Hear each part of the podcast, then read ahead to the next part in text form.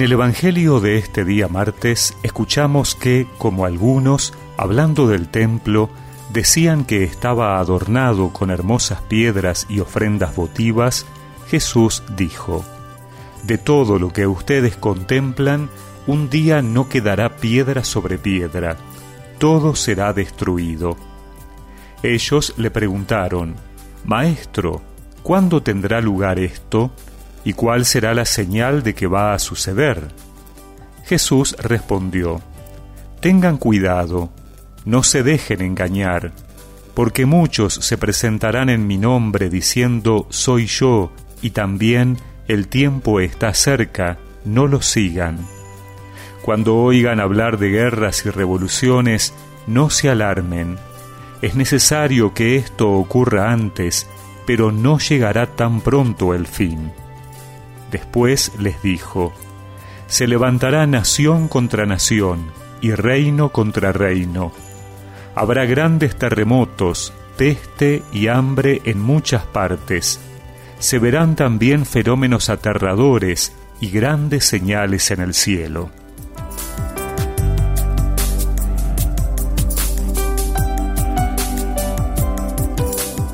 Comenzamos hoy la lectura del último discurso de Jesús conocido como el discurso escatológico o discurso del final de los tiempos. Jesús emplea un estilo literario e imágenes simbólicas. Es una especie de código del lenguaje que todo el mundo comprendía entonces porque era tradicional en las Sagradas Escrituras. Por eso, a estos pasajes hay que interpretarlos de manera inteligente. Son pasajes oscuros, en los que están mezcladas por lo menos dos perspectivas, el fin de Jerusalén y el fin del mundo. Resulta evidente cuán importante es superar las imágenes para captar su sentido universal, válido para todos los tiempos. El acontecimiento que Jesús tiene a la vista, la destrucción de Jerusalén, nos da una clave para interpretar muchos otros acontecimientos de la historia universal. La curiosidad sobre cuándo y cómo será el fin de los tiempos siempre ha estado presente. Jesús pidió estar prevenidos, preparados, pero nos advierte de algunas cosas.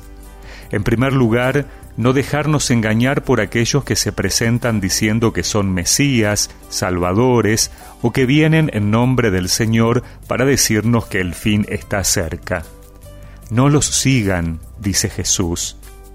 Es bueno recordar siempre esta advertencia, porque a lo largo de la historia se han presentado tantos impostores buscando manipular la buena fe de la gente.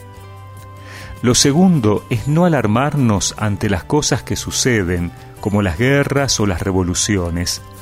También estos son argumentos usados por los impostores que quieren atemorizar al pueblo para que los sigan. Esto no quiere decir que porque ya han pasado más de dos mil años el fin no llegará nunca. Sería irnos al otro extremo, bajar los brazos, olvidarnos de que el Señor volverá. Nuestra mirada siempre tiene que estar puesta más allá. Es nuestra espera, es la esperanza de que el reino de Dios alcance su plenitud. Pero mientras tanto, seguimos viviendo, día tras día, sin saber la fecha, sin dejarnos seducir por los falsos mesías, sin dejarnos amedrentar por los hechos aterradores de la historia. Los que esperan en el Señor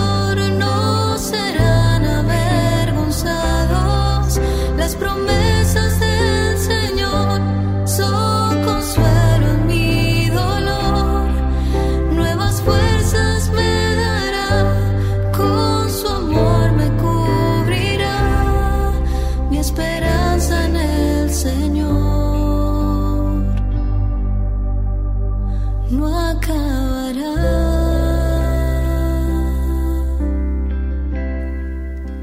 y recemos juntos esta oración. Señor, que la espera de tu venida gloriosa no sea para mí motivo de ansiedad o angustia, transformándola en la oportunidad para hacer bien lo que me pides en este día. y que la bendición de Dios Todopoderoso, del Padre, del Hijo y del Espíritu Santo los acompañe siempre.